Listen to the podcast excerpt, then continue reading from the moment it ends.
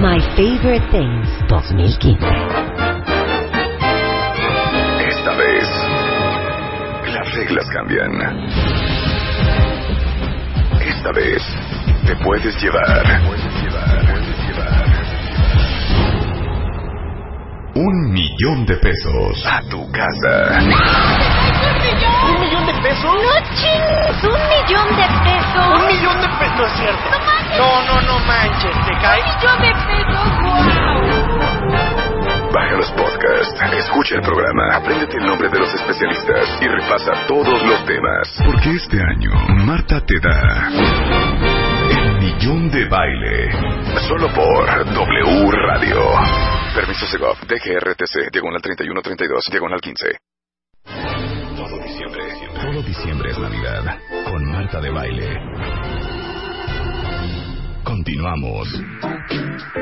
11 con 4 minutos en W Radio, estamos de regreso. Oigan, y déjenme decirles una cosa.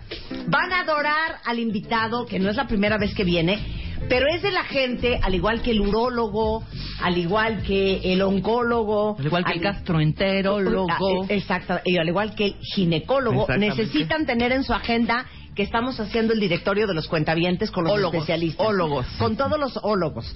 Hoy está con nosotros José Dávalos. Él es gemólogo, ¿ok? Él es este graduado del Geological Institute of America, tiene 16 años en el, en el ramo de la ¿En el gemología? ¿En el mercado? en el mercado, experto en piedras preciosas y especialista en perlas y en diamantes. Íntimo hermano, brother, conocido. O sea, él llega y que es, ¿qué onda mi Pepe? En Amberes, en Nueva York, en, En Tel Aviv, en Mumbai, donde compran todos los brillantes y todos los zafiros y todas las piedras. Se van a casar, este, necesitan un anillo de compromiso.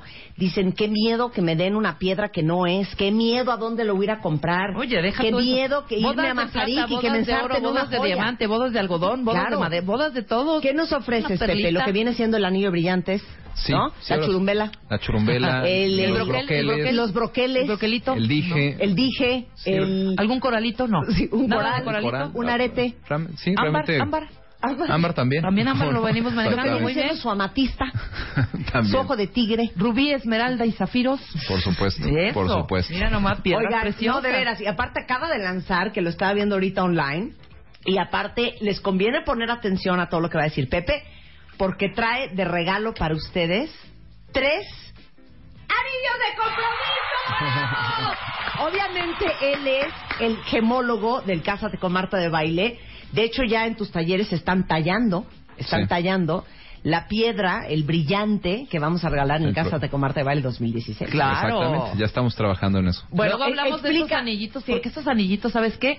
Tienen que ser los hombres cuentavientes que se lo ganen, que se lo se regresen, lo tienen que ganar para los que se hombres lo regalen cuentavientes. a su novia. no, su- es más, explica este proyecto y explica los tres anillos que traes acá. Por supuesto. Para Pues que pongan atención. el, el proyecto es un proyecto muy interesante, buscando darle al mercado mexicano algo que al día de hoy no tiene.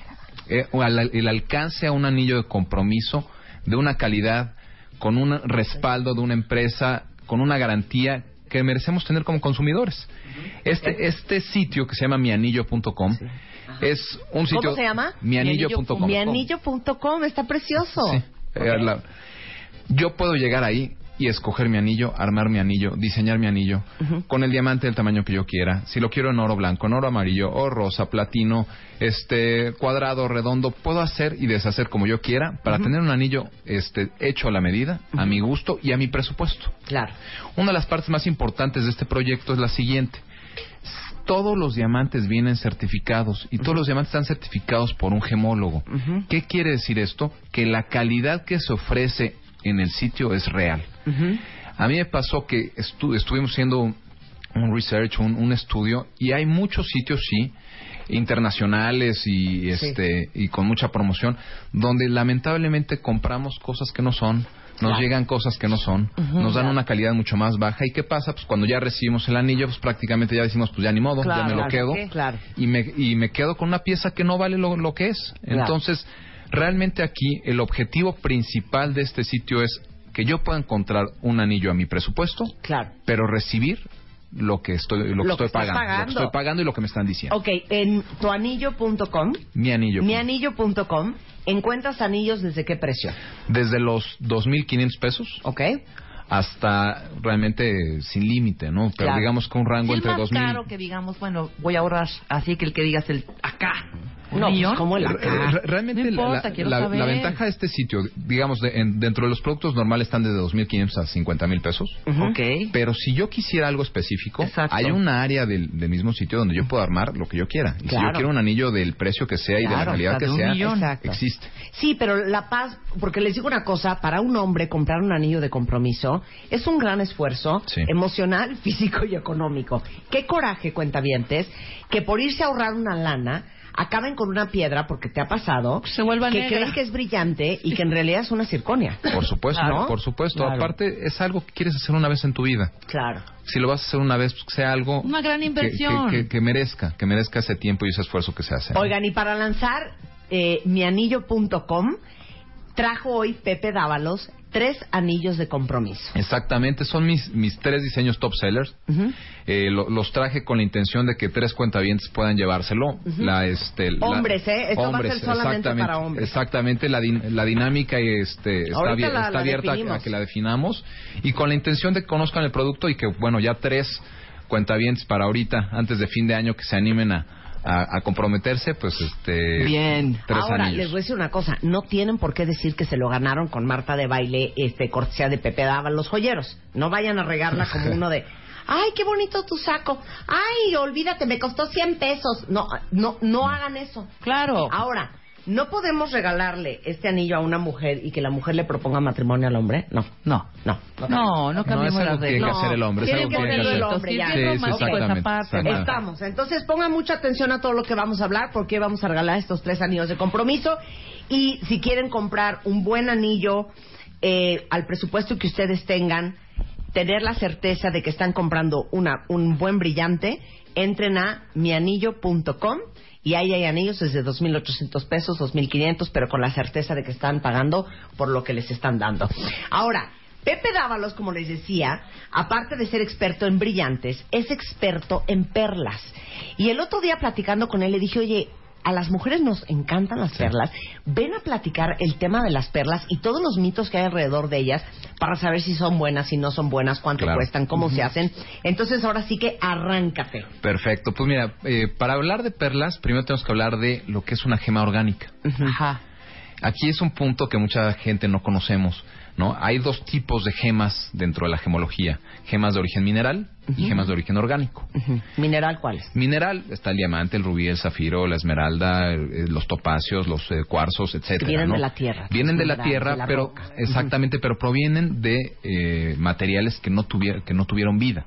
Claro. materiales inertes. En cambio, el tema eh, o el concepto orgánico que nos dice que viene de un ser vivo. De una ostra. En este caso la perla viene de una ostra, ¿no? Ajá. Pero la perla no es la única gema de origen orgánico que existe. Ok. ¿Cuáles, ¿Cuáles conocemos? Conocemos el marfil. El ámbar. el ámbar, El ámbar. el carey, que proviene de las tortugas. Claro, el carey de las tortugas. A ver, Exactamente, carey, ámbar, Bar, perla, perla, marfil marfil y coral. y Claro, coral. y el coral. el coral que corales. proviene de los arrecifes en, lo- en los sí, océanos. claro. Entonces, estas son las cinco gemas de origen orgánico que existen. A diferencia de las otras cuatro, la perla tiene una ventaja. ¿Y cuál es esta ventaja? El hombre de alguna manera ayuda a que la perla se, se, de- se cree, que, que la, eh, que la perla nazca. Las otras, el hombre no puede hacer demasiado.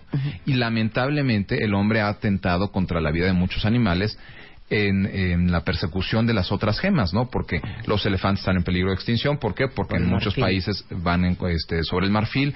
Las tortugas desaparecieron varias eh, especies de tortugas porque le- la- las mataban para, para utilizar el carey. Entonces, la, la mayoría de El las... ámbar. El ámbar es, una, es, es otra que es bastante comercial y no atenta contra Sí, nada, es ¿no? Es una resina que se este que proviene de, de mil años de, de fosilización y entonces la resina se usa para joyería y se usa para muchas otras cosas porque la han visto que se usa en museos para ver si había un, un, este un insecto atrapado en, en, Sí, este, sí, sí, sí. en la resina o en este hay de muchos colores y mucha gente a lo mejor no le gusta tanto para el tema de joyería. No en cualquier joyería que entremos vamos a encontrarla. Ámbar. Claro. Pero la perla. Pero la perla sí. Y la perla tiene algo muy interesante. Hay perlas de todos los colores, de todos los tamaños y de todos los precios. Entonces, para empezar a platicar de perlas, hay que empezar a, a di- a di- dividir un poquito lo que son lo que son dentro del mercado de la gemología. Tenemos perlas de agua dulce y perlas de agua salada. La perla proviene de una ostra, como lo comentabas. ¿Y qué es la perla? La perla es el resultado de un mecanismo de defensa de la ostra. O sea. O, o sea, la ostra le entra un, un intruso. Que puede ser un animal, puede ser un- una, una partícula de, de arena, puede ser, en el caso de lo que hacen los, eh, el hombre, el hombre introduce una, un, un núcleo. En el momento que, eh, que llega el intruso dentro de la perla, la Dentro de la ostra. dentro de la ostra, perdón, la ostra tiene dos soluciones a este intruso. El primero es intentar expulsarlo, entonces eh, intentan expulsarlo, que la mayoría de las veces es lo que pasa, y cuando no lo pueden expulsar, empiezan a recubrir de nácar a este intruso.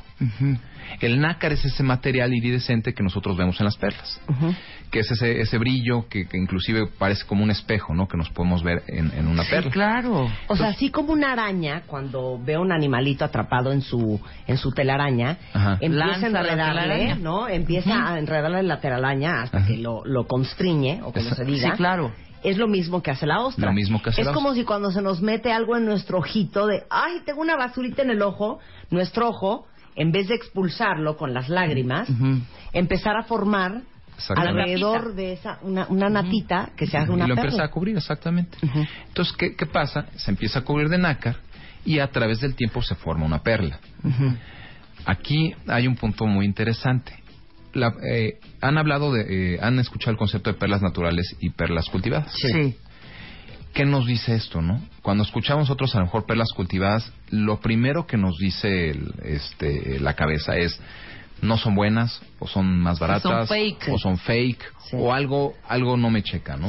Realmente hoy en día una perla natural y una perla cultivada es lo mismo, mientras la calidad sea la misma. ¿Qué pasa? La perla natural, ¿qué es lo que nos dice la teoría? Yo me tendría que meter al mar, sacar una ostra, abrir la ostra, encontrar una perla y decir encontré una perla natural. Sí. ¿Cuáles, ¿Cuántas probabilidades tengo yo de hacer eso? Una en 15 mil. Sí, claro. O sea, está cañón. Y aparte el Exactamente. gasto. Sí. Yo necesitaría sacar 15 mil eh, ostras para encontrar una perla de buena calidad. Claro. Entonces, ¿qué es lo que hizo el hombre? El hombre dijo, las probabilidades son muy bajas, vamos a ayudar. Entonces, ¿qué es lo que hace el hombre? Introduce el enemigo dentro de la ostra para que la ostra empiece a crear este, eh, este, este nácar y empiece a formar una perla. ¿Qué probabilidades creerían que, que, que se tienen ya con lo que hace el hombre? Pues yo diría que 100 de 100. Pensaríamos, Sí, yo ¿no? Pensaríamos. "Oye, todas las que introducimos nos, nos sale una perla. Claro. La naturaleza es tan caprichosa que aún así, aunque el hombre apoye dentro de este, Sí. dentro de este proceso, tenemos una de cada 100 que se forman una perla de buena calidad. Entonces sigue siendo algo muy caprichoso. Aunque el hombre este, introduzca, aunque el hombre cuide Igual a el- la, este, a la el otra agua, no se le antoja Sí, en ese momento cubrir de nácar ese Y intruso. no lo hace. Punto. no lo hace. Entonces sigue siendo un porcentaje eh, men- eh, pequeño, aunque no es el porcentaje que se tenía con una este, perla natural. Ahora, les voy a mandar ahorita por Twitter un video que hice justamente en una granja de perlas en eh, Bora Bora. Ok. O en Tahití, no sé dónde fue, Tahití, en Morea, en no, En no sé de cuál isla de la Polinesia islas, ajá. francesa, que las, las perlas tahitianas son muy famosas. Somos- exactamente. Y ahí viene el video con, con la explicación que me dio el- el- la, la persona encargada de esta granja de cómo le introducen este cosito a, a la ostra y cómo Así se es. forman las perlas. Explica. Así es. Entonces, eh, ahorita hablas de las perlas haitianas. Hay varios eh, tipos de perlas. Eh, retomando, tenemos perlas de agua salada. ¿Cuáles son las perlas de agua salada importantes? Hay tres tipos. La perla taitiana, que es la perla negra, se le conoce mucho como perla negra, aunque no necesariamente es negra. La perla australiana o perla dorada, aunque igualmente no necesariamente es dorada. Y la perla acoya, que es la perla japonesa, aunque hoy en día se hace más en China que en Japón. Pero esos son los tres principales eh, tipos de perlas de agua salada que existen. Luego tenemos los- las perlas de agua dulce. Australiana, tahitiana y acoya. Y acoya, exactamente. Eh, lo que comentabas, el hombre crea un núcleo. El núcleo, si nosotros creamos una perla redonda, pues el núcleo de qué forma lo vamos a meter? Redondo. Claro. Y eso va a hacer que las probabilidades sean mayores. Entonces, abren la ostra. Se abre la ostra con, eh, a 45 grados, tiene que ser este, una abertura muy pequeña para no lastimar al molusco. Se introduce el núcleo. ¿De qué tamaño es? El núcleo, dependiendo del tipo de, de perla, es, es entre 4 y 8 milímetros de diámetro. es, es pequeño, exactamente. Se introduce y se deja. Se, se vuelve a meter la, la ostra al mar, se, se amarran las ostras y se tienen las ostras en eso que se le llaman granjas de perlas. ¿Y qué es lo que hace el ser humano? Se mete y va checando que la temperatura sea adecuada, que no se haya contaminado el agua, que esté haya suficiente me- alimento para las ostras, para que las condiciones sean lo más atractivas para el desarrollo de una perla. Pero aún así, las probabilidades son bajas, ¿no? Y esperamos tiempo. ¿Cuánto? En el caso de las perlas eh, acoya, que son las perlas de agua salada que menor tiempo necesitan, entre seis meses y un año. Pues una perla. Una perla. Ahora imagínense el collarón de perlas. Sí, exacto. Tu collar de 20 o 30. Exactamente. En el caso de una perla taitiana, una perla negra, que se desarrollan en la Polinesia francesa, necesitamos entre dos y tres años. No, bueno, ya. por eso son más caras. Son más caras. Claro. Y en el caso de una perla australiana necesitamos entre tres y cinco años. No, bueno. ¿Qué pasa? Estos tiempos son, eh, so- son variables. Y el que yo deje más tiempo una perla no es sinónimo de que la perla vaya a ser más grande y de que vaya a ser de mejor calidad. Es muy caprichoso esto. Pero sí se necesitan este promedio de tiempos para yo abrir la ostra y ver qué es lo que me sale. Y a lo mejor encontrar una perla de buena calidad o una de mala calidad. Y como les comenté, de cada 100, 99 no van a ser de buena calidad. Sí. Entonces, por eso es que sigue siendo algo muy caprichoso, algo que el, eh, que el proceso natural es la parte importante, aunque el hombre intervenga, y por eso es una gema que tiene ese lugar especial dentro del mercado. Siguen siendo las perlas muy costosas por la di- eh, dificultad de, de, De conseguirla. de conseguirla, exactamente. ¿Y cómo ves cuando sacas la perlita y dices, no, esta está bien chafa? ¿Qué se ve? ¿Se ve, este... Irregular, gollito. opaca, Exactamente. o A, a final de cuentas, la mayoría de las perlas van a tener alguna imperfección. Y cuando compremos una perla, que al ratito vamos a platicar un poquito de cómo poder distinguir una perla natural de una, de una imitación, este, la mayoría de las perlas naturales van a tener alguna imperfección dentro de la superficie, porque es muy difícil que este capricho de la naturaleza salga perfecto. Entonces vamos a notar primero que nada alguna, alguna, este, alguna imperfección dentro de la superficie. Después vamos a encontrar colores. Un color de base. Por decir, cuando yo hablo de una perla negra y una perla taitiana, van a ver que no es una perla negra, probablemente es una perla Gris grisa- oscuro, ¿no? gris oscura, una perla verdosa, con un sobretono negro o un sobretono rojo o un sobre... ¿Qué es el sobretono? La segunda tonalidad que yo le noto a la perla. Ok. Y eso, el color de las perlas, ¿qué es lo que lo da? Las ostras, el color del molusco. Por eso es que las perlas taitianas son generalmente oscuras y las perlas este, australianas son generalmente claras. Porque el color del molusco es el que... ¿El color que por dentro o por, por dentro, fuera de la no. concha? O sea, No, la ostra es adentro. más oscurilla, Sí, la de... No de la ostra, del molusco dentro de la ostra. Sí, la- Exactamente. El animal. Lo que El te animal, gusta comer. exa- Exactamente. Sí. Exactamente. Entonces, el color del molusco es lo que, a final de cuentas, nos da el color de la perla. Y, de acu- y por eso es que hay perlas que no se pueden producir en otras partes del mundo porque los moluscos no pueden vivir en esas partes del mundo. Ok. Ok. Estas son las de agua salada. De agua salada. ¿Y de agua dulce? De agua dulce, ¿qué es lo que, eh, lo que pasa? Existen perlas de agua dulce que son muy baratas. Seguramente les han visto que son en forma o de arrocitos, o de frijolitos, o de moneditas, que Sí, son, sí, son mone- este, mu- generalmente muy chiquitas y de formas muy, este, muy simpáticas, muy, muy irregulares. ¿Qué es lo que sucede? Yo, yo en, la- en los lagos puedo también este, eh, producir perlas y la, la gran diferencia es que en una ostra puedo producir hasta 20 perlas al mismo tiempo. Puedo introducir 20 núcleos y al cabo de tre- entre 3 y 6 meses tener 20 perlas. Por eso es que la perla de agua dulce es mucho más barata, mucho más económica Claro. que la perla de agua salada. Claro. Porque es mucho más fácil producirlas. Tristemente, porque yo lo digo tristemente, hoy en día ya estos procesos a veces se dan en, en casas o en oficinas. Yo tengo en, un, en una oficina un estanque de agua dulce donde regulo la, la temperatura y ciertas cosas y tengo ahí las ostras y produzco perlas de, de agua dulce. claro. Por eso que son hoy en día muy baratas y la diferencia es, eh, puede ser abismal. Mientras un collar de perlas a colla a lo mejor puede valer 200 dólares. Un collar de perlas de agua dulce puede valer a lo mejor un dólar. Nada. Esa es la diferencia abismal que existe entre una cosa y otra. Ok. Y bueno, y si de ahí me voy a una- un collar de perlas taitianas, pues a lo mejor puede valer dos, tres mil dólares. Y un Claro. collar de perlas australianas a lo mejor puede valer ocho, diez mil dólares, ¿no? Entonces, esas son las diferencias por la dificultad de, de, de- de, este, de producirlas. de ¿no? producirla. Regresando del corte con Pepe Dávalos, nuestro gemólogo experto, entre muchas otras piedras de las perlas, vamos a explicarles cómo pueden saber ustedes si el collar que tienen es un buen collar de perlas o es de estos de gualos de a, de a dólar. Regresando del corte, no se vayan. Todo diciembre, todo diciembre es Navidad con Marta de Baile.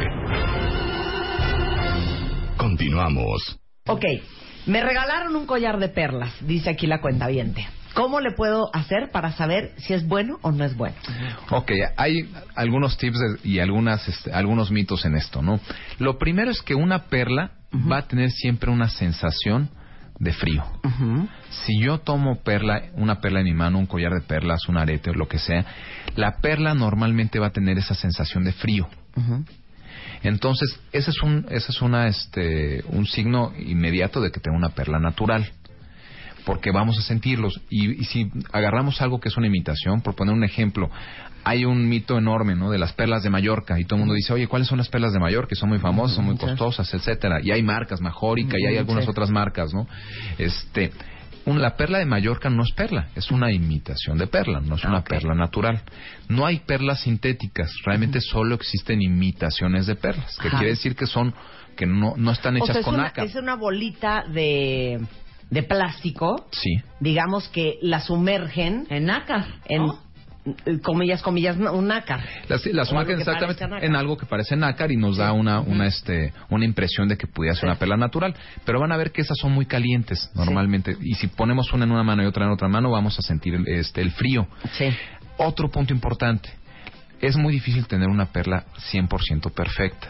Si yo tengo un collar que todas las perlas son idénticas, de igual de milímetros, igual de color, igual, no tienen una imperfección, nada, lo más seguro es que tengo un, un collar de imitación, no de perlas naturales. que mi mamá se la ponía, ponía las perli- siempre la Ahí boca. va, ahí va el siguiente. Este es una, este es- te están viendo la cara. Y y es, jus- Está es justamente donde decía uno de los mitos que a- son hasta Ajá. chistosos, ¿no? Me han preguntado muchas veces, oye, ¿y es cierto eso de que si yo me pongo la perla en el diente, puedo saber si es una perla o no es una perla? Y la, la respuesta es sí. O sea, la respuesta es sí, sí es cierto. ¿Qué pasa? ¿Y, y cuál sería la manera de hacerlo? Y luego una sugerencia de si hacerlo o no hacerlo, ¿no? Pero yo tendría que poner la perla en el diente y rozarla contra el diente, como si la quisiera raspar. Sí. En ese momento hay dos opciones. Una, o voy a sentir una superficie arenosa, como si yo estuviera agarrando grava y, y la estuviera poniendo en el diente y sentiría arenoso. Eso es sinónimo de una perla natural. Lo siento totalmente liso y se resbala perfectamente, es una Bye. imitación de perla. ¿Y si se pela? ¿Qué es lo que pasa? Si, si hacemos esto, pues eh, existe el riesgo de lastimar la, la perla y, de, sí, y de maltratarla. la perla. y de, y de Sí, maltratarla. la Entonces, perla y la pelas. entonces realmente mi recomendación es que no se Que no haga. lo pues. Que no se haga, pero la verdad es que sí es cierto. Si lo hago, sí puedo reconocer una cosa de la otra. A ver, entonces, la marca Mayorica no son perlas No de son verdad. perlas. No son perlas. No son perlas de. Exacto. Si alguno dice Mayorica, otro dice en otro dice. Mallorca. Sí. Hay como que varios Sí. sinónimos. Esa es una imitación de perlas. Ok, esas no son de verdad. Esas no son de verdad. ¿Y las Y Mikimoto? Mikimoto, todo lo contrario. Mikimoto es la marca más fina de perlas que hay en el mundo. Ok. Mikimoto fue la empresa que hizo la que, que la granja de perla fuera ya algo de manera industrial y ya fuera algo comercial. Ellos crearon el desarrollo de la del cultivo de perlas. Ok. Entonces Mikimoto es una marca ¿Y de- son que Ayorcas, ¿cómo digamos se llama la marca? Son de, de, ma- de agua salada y agua de salada? Japón. Este, no, eh, Mikimoto tiene un poco de todo, pero se basa mucho más en tener eh, perlas eh, australianas. Australianas. Australianas. Australianas. ¿Cómo distinguir entre las australianas y las taitianas que pueden ser similares en tamaño? Es muy sencillo. Las perlas taitianas, los colores tienden al frío. Ujú. ¿Qué quiere decir? Que son grises, son negros, son verdes, a veces azulados. Pero yo veo el color de una perla taitiana, me da la sensación de frío. Perlas australianas, lo contrario. Me da la sensación de calor. Son perlas doradas, perlas con colores este cremas, Más blancos, claros, rosas. eh, este, rosas, que me dan sensación de calor. Ok, Entonces es una forma muy fácil de distinguir una de otra. ok. Ok. Muy bien. Entonces, es, este, en el caso de las perlas Acoya, normalmente son perlas blancas. Acoya, ok. Que son, este, son perlas más pequeñas, no pueden ser muy grandes. O sea, una perla Acoya no va más de los 11 o 12 milímetros de diámetro. Ok. Son, son comerciales y las podemos encontrar en cualquier parte del mundo. Ahora, ¿cómo clasificas a una perla? Así como con un diamante haces eh, eh, los quilates, el color, Claro. el corte. ¿Cómo se califica una perla? Ok, hay varios factores que tienen que tomar en cuenta para la clasificación. El primero es la forma. Lo que yo busco en una perla, desde un punto de vista ideal, es que sea lo más redonda posible. Mientras más redonda es, es más costosa y es más fina. Aquí hay que hacer un paréntesis que, porque los famosos calabazos, que así se le conoce en el mercado, que son las perlas en forma, forma de gota, pueden ser muy costosas si la gota está muy bien lograda. Pero de un punto de vista ideal yo quiero una perla redonda. Mientras más se aleje del redondo, el precio va disminuyendo. Hasta que llego a formas que son amorfas. Sí. La perla barroca, que es una perla que no tiene forma, son las perlas más económicas porque... Claro. Porque no este no tiene forma, no tiene una forma definida, es mucho más difícil hacer luego piezas con eso, ¿no? Pero entonces el primer punto es que yo quiero una perla Redondo. redonda. Número dos, el tamaño de la perla. Mientras más grande es, es más costosa. Las per- perlas arriba de los 15, 16 milímetros ya son perlas muy raras y son perlas que empiezan a, a ser muy, muy caras. no, una perla de centímetro y medio es enorme. Es enorme, exactamente. Enorme. Una perla de 2 centímetros, que sean 20 milímetros, ya estamos hablando de una perla que la, una sola perla puede llegar a valer mil, dos mil dólares. Claro, Mientras una perla de 11 milímetros a lo mejor puede ser una perla que vale 2, 3 dólares. claro. Entonces, mientras más grande es, es, es, este, es más, costoso. Ok. Número tres, la cantidad y la calidad del nácar que tiene la perla. ¿Qué, qué pasa? Yo necesito que haya una cantidad importante de nácar para que yo vea perla y no vea núcleo. Ok. ¿Qué pasa? Si yo saco antes de tiempo una perla de su cultivo, voy a ver el núcleo y voy a ver un poquito de nácar. Entonces voy a ver la canica que el hombre Sí. introdujo, Sí. pero no voy a ver nácar. Sí. Entonces, por eso es que se tienen que cumplir los plazos y dejar el tiempo suficiente para que el nácar recubra la perla. Entonces, necesito que sea una cantidad importante y una calidad importante. ¿Qué es lo que se dice que yo puedo a veces este, eh, fijarme en una perla para ver que la calidad sea buena? Es verme en la perla como si fuera un espejo. Y si yo logro verme, ver mi reflexión de una manera clara y ver mi forma, y, se y hay hasta un chiste que dice, si yo me puedo anudar la corbata enfrente de Viéndome una perla, perla. quiere decir que la calidad del nácar y la cantidad del nácar es óptima. Ok. Ok. que es algo que también se le conoce como oriente. El oriente es este, este fenómeno óptico que es a final de cuentas lo que buscamos en la calidad de una perla. Entonces, esa parte es muy importante, este, que nosotros podamos encontrarla, porque hay perlas que pueden ser muy grandes, pero que, es- que el, eh, no hay cantidad o no hay calidad en nácar, tienen demasiadas imperfecciones, no brillan, son bastante opacas, y pues obviamente la calidad no, no es la que nosotros buscaríamos, ¿no? Ok. Y después, ya, tan tan. Ahora imagínense un collar con 25 perlas, de verdad, que todas sean del mismo tamaño. No, Exactamente. bueno. El, el uno de los últimos puntos que nosotros tenemos que, que- que Evaluar. evaluar es el matching. ¿Qué es el matching? Y eso aplica para cuando yo tengo una pieza que tiene más de una perla. Matching, match, de match. Exactamente. Si yo tengo un collar con 30 perlas, ¿qué es lo que yo busco? Que sean iguales, ¿no? Claro, que sean Que iguales. sea el mismo tamaño, el mismo color, la misma forma, este, la misma calidad, etcétera, ¿no? Entonces, imagínense la cantidad de perlas que yo tengo que cultivar para tener 30 perlas idénticas. No, bueno. Entonces, Sí, claro. eso, eso hace que obviamente el precio sea mayor. Sí, si claro. yo compro una perla o compro 30, pues el precio unitario va a aumentar. Porque va a ser mucho más difícil encontrarla. Y pasa lo mismo con los aretes. Si yo tengo un par de aretes de perlas, pues quiero que las dos perlas sean idénticas. Sean igualitas, claro. Entonces, eso es un eh, que cuando tengo yo una, una pieza que tiene más de una perla es importantísimo. Encontrar que sean iguales. A menos de que el diseño sugiera lo contrario. Sí, yo claro. diseñé una, una pieza de, jo- de joyería donde quiero que las perlas sean diferentes. Entonces el collar tiene una negra, una, una blanca, una rosa. O igual a un pedido. Quiero todas eh, blancas, pero la del centro quiero que sea negra. Exactamente, O más entonces ahí, ahí, ahí es ya un poquito cuestión de gustos y de diseño, pero el matching es una parte importantísima dentro de, de la clasificación. Cuando tú sacas esta perlita, no le das ni un tratamiento, nada. Una ni- shineada. Una, una- una lavadita con fab. Lo único algo. que hace es que se limpia, sí, o sea, Nada se lavan, con agua. se lavan con agua, exactamente. Pero nada de estar puliendo, ni estarle metiendo. Nada, ningún líquido, nada. ¿Qué pasa? Uno de los riesgos importantes que hay con las perlas es el siguiente. Las perlas no se pueden arreglar. ¿no? Claro. Oye, rayé un diamante, se puede pulir. Este, rayé mi anillo, se puede pulir. Sí, todo eso se puede hacer. Oye, rayé mi perla. No hay Bye. nada que hacer. No hay nada que hacer. Bueno, nada la que ponemos hasta atrás, Qué donde está el agarradito para que Eh, no se vea. Exactamente, ¿No? pero si yo no tengo el cuidado y eh, estrello una perla, la- la- en ese momento eché a perder esa perla, no hay nada que hacer con ella. Ahora, pero dime, entonces el hoyito para que, que entre, voy a decir una estupidez, no sé si es hilo o que sea, para amarrarlas todas, sí le tienen que hacer una, se una hace una incisión perforación ahí. y se hace una perforación con un taladro especial. Ok. En ese caso, en ese momento, esa perla solo va a poderse usar Ujú, para un collar. Claro. Porque si la quiero usar para un anillo, pues voy a tener que tapar ese hoyo, o si la quiero usar para un arete, voy a tener que tapar ese hoyo. Claro. Porque si perforo de lado a lado, sí, de alguna manera, hago que el valor de la perla disminuya. Baje, claro. Ok. No es lo ideal, pero cuando, cuando se hace un collar no hay de otra, ¿no? Pero sí este es, es, es algo que, que hay que tomar en cuenta, que no podemos nosotros dañar una perla porque en ese momento no hay marcha atrás. Por eso no hay que guardarla con otro tipo de joyería. Ok. He hecho, he hecho mi collar, collar. de perlas con mis anillos y mis aretes y mis No, pulseras, no, no, se no, rayan no, ni Dios todas y, es- y estropeo el... Su bolsita de terciopelo. Exactamente, una bolsita de terciopelo. Y tan bonitas Y que no se son. rocen entre ellas que también, ¿no? Lo ideal es que no se rozan entre ellas, que queden en un lugar fresco. También. Si yo las pongo en un lugar de, eh, caliente, Ujú. empieza a deshidratarse la perla, empieza a partirse. Ok. Entonces, inclusive en algunas eh, joyerías, como siempre, eh, la- la- las piezas de joyería están iluminadas, se puede empezar a calentar. Entonces, hay, hay joyerías o vitrinas en donde ponen hasta un recipiente con agua para que eso mantenga hidratada la perla.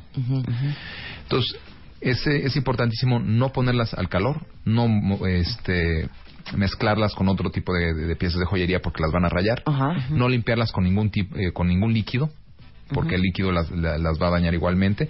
Entonces, eh, la perla sí merece un cuidado especial y puede durar para toda la vida porque no va a cambiar de color, no va a cambiar de calidad, no le va a pasar nada a través del tiempo, pero sí hay que saber tenerle, tenerle Claro. cuidado. Oigan, y no echa- estás echando spray y perfumes y cosas También encima de la, encima de la, Exacto. del collar, hombre. Eso que comentas es un punto importantísimo. Usé mi collar de perlas Sí. y traía yo maquillaje y traía este lo- eh, eh, perfume, etcétera. Después de quitármelo, las voy a limpiar con agua y con una mantita para quitarle todo eso que se le puede haber pegado y después Ajá. la guardo. Y ya. Exactamente, porque ese tipo de, de, de químicos que puede tener un perfume también pueden dañar la perla si yo la guardo así tal cual como como Sí, este, como me la totalmente. quité. Exactamente. Oye, y ¿no es aparte que no se pierda la bonita costumbre, ¿no? De usar la perla. A mí me gusta mucho, Yo me amo parece mis elegante. collares de perlas, no puedo de amor. Y les digo algo, a ver, explícanos ese, ese, ese, esa tradición de que tu primer collar de perlas te lo tiene que regalar tu papá. Ah, claro. Sí, sí, exacto. Claro, Ay, ya, es sí una cierto. sí, exactamente. O sea, es, es una, una tradición de, de- de- que se tiene y no en, no en todas partes del mundo, pero sí se, se dice eh, de referente a las perlas, ¿no? Que el primer, el primer collar tiene que regalártelo tu papá. Este, hay creencias de que las perlas no deben de usarse en las bodas, porque son sinónimo de lágrimas. Ah, mira. Entonces, hay mit- siempre va a haber mitos este en torno a la mayoría de las gemas, ¿no? Claro. Pero pero una una este una creencia muy padre y una costumbre muy padre es el que el papá le tenga que regalar a su hija el primer el primer collar de perlas y que sea un collar este pues, para toda la- para toda la vida, ¿no? Qué bonito, qué, Qué, bonito. Oye, y si uno quiere comprar una perla, ¿dónde tiene que comprarla? Así como los mejores brillantes están en Amberes Y en Nueva York, y en Tel ¿dónde la Aviv, y en? Mumbai, y en África. ¿Dónde Claro. compras una perla? Bueno, eh, lo ideal si nosotros buscamos a lo mejor precio y poder eh, comparar calidades, pues sí es en los lugares de origen, como O sea, la mayoría de las gemas. Pero contigo podemos comprarla. Claro. No, sí, pero sí, a ver. pero- pero si van digamos- a Japón, ahí compren. Exactamente, o sea, en Japón este es un buen lugar. Pero ¿qué pasa en muchos lugares? Voy a Japón, me hacen el tour, hacen que sea eh, un, que un, eh, un nadador se avienta y saca la ostra y es la que me venden, que no es que es un poquito ahí prefabricado el, el- el show. parte del show. Entonces, en lugares turísticos siempre, siempre vamos a correr el riesgo de pagar de más. Pero dentro de los lugares que producen las gemas, siempre va a haber lugares donde vamos a poder comprar en una joyería eh, que lleve muchos años, una joyería muy seria de los lugares de origen. Vamos a poder comprar una perla. En Australia voy a poder con- una- comprar una perla australiana. En todas las eh, islas de la Polinesia voy a poder comprar perlas taitianas de muy buena calidad. En Japón y en China voy a poder comprar mucha perla colla.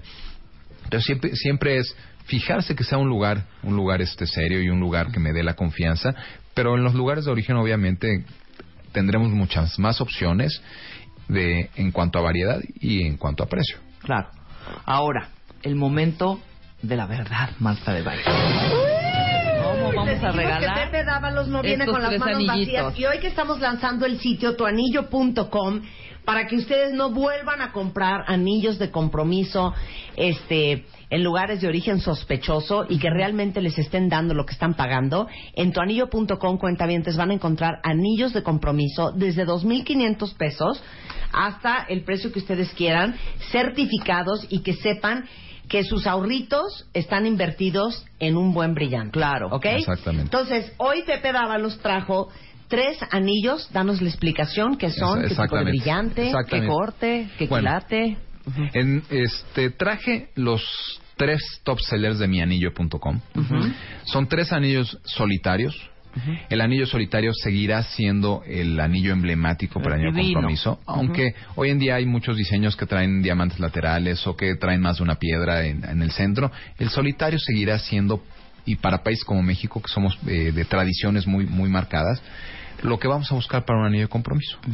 Entonces traje tres anillos de oro blanco con piedras este, de una calidad bastante alta. En cuanto a color, son, eh, son color H, que es, una- es un color eh, muy blanco, con una buena pureza. Y traje tres tamaños diferentes, con la intención pues de darle la, la posibilidad a tres eh, cuentavientes de que, de que tengan su anillo de compromiso antes de fin de año, que vayan pensando cómo lo, lo van a dar. ¡Ay, Chá! ¡Ay, sí! ¡Qué emoción! Ok.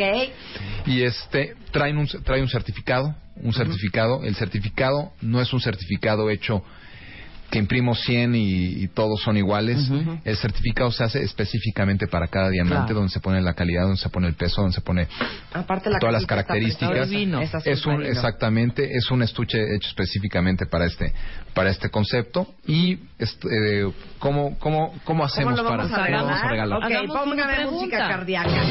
Esto es en las vísperas del Cásate con Marta de Baile, que ustedes saben que sucederá en febrero del 2016. Les vamos a pedir que nos manden su historia de amor. eh, y el ganador, como todos los años, le vamos a regalar su boda entera, la luna de miel y hasta el anillote de compromiso, cortesía de José Dávalos Joyeros. Entonces, yo diría lo siguiente. Los tres primeros cuentavientes que tengan su ID de cuentaviente, importantísimo. Que nos manden un tweet a arroba Marta de Baile, arroba tu gemólogo, gatito mi anillo mianillo.com y nos contesten lo siguiente. ¿Cuáles son los tres tipos de perlas de agua salada? Ya lo dijo, ¿eh? Y los tres primeros Los tres primeros. lo dejamos a hombres, ¿no? A hombres Sí, sí, sí, solamente, que sean hombres, que sean- Tres hombres. Le vamos a dar su anillo de compromiso para que se comprometan este año. No vayan a decir, bueno, me lo gané. Nada, No, ustedes paren nada, el cuello y ustedes- digan que fueron y lo compraron con Pepe Dávalos. Esto es. Pepe, un placer tenerte aquí. Como siempre, de veras un gusto estar con ustedes y espero verlas pronto. Por supuesto. Y si alguien necesita un zafiro, un brillante, un collar, un anillo de compromiso, lo pueden contactar en arroba tu gemólogo en Twitter, están en hdjoyeros.com o en mianillo.com. Muchas gracias, Pepe. Gracias. Y nos vemos en enero este, para, Para la- hablar de brillantes y para darle entrada ya al Cásate con Marta de Baile 2016. Nos vemos en enero. Muchas gracias, Pepe. Hacemos una pausa rapidísimo, cuentavientes. No se vayan, nosotros ya volvemos. Todo diciembre, todo diciembre es Navidad con Marta de Baile. Continuamos. Oigan, para todas ustedes, cuentavientes, hablando de niños, que por alguna razón no han podido amamantar el tiempo que hubieran querido, o para las que tienen hijos que aman sus mamilas, eh, llegó una marca inglesa a México que lleva 50 años en Inglaterra, se llama Tommy Tippy, es famosísima ya y acaba de llegar a México, son de hecho pioneros en el desarrollo de las tetinas que imitan la textura y la forma del seno materno. Y entre muchas innovaciones que tiene Tommy Tippy es que adentro de la tetina trae unas ondas que dan como flexibilidad y movimiento muy natural durante la alimentación y aparte tiene una válvula patentada que se llama Easy Vent que reduce la cantidad de aire que ingieren en cada toma y esto evidentemente previene cólicos y que el niño esté molesto. Si quieren saber más de esta marca inglesa que se llama Tommy Tippy, entren a Tommy con doble M, doble E, Tippy con doble P, con doble E .com.mx y también lo pueden ver en, um, en Liverpool. Ahí lo venden también. ¿Quieres hablar? Abre la boca. 5166 8900 01800 718 1414 A las 10 de la mañana, Marta de Baile en W. Abre las líneas. Abre las líneas. Llama 128 cosas que tienes que dejar de hacer este 2016. Deja de buscar la felicidad en algo o en alguien. Deja de perder el tiempo en internet. Deja de andar a mil por hora todo el día. Deja de pensar que no estás listo. Deja de asfixiar a tu pareja. Deja de rogarle a quien no te pela. Deja de sentarte con la cartera en la nalga. Deja de tragar como una boa. Lo que ya no hay que hacer right now. Revista MOA. Las 128 cosas que tienes que dejar de hacer en 2016. Más como acoplarte sexualmente en pareja, las virtudes de ser introvertido. Deja de arrastrar tu pasado. Aprende a soltar. Más 160 páginas de amor, ciencia, salud, fuerza e inspiración para este 2016. Una revista de Marta de Baile.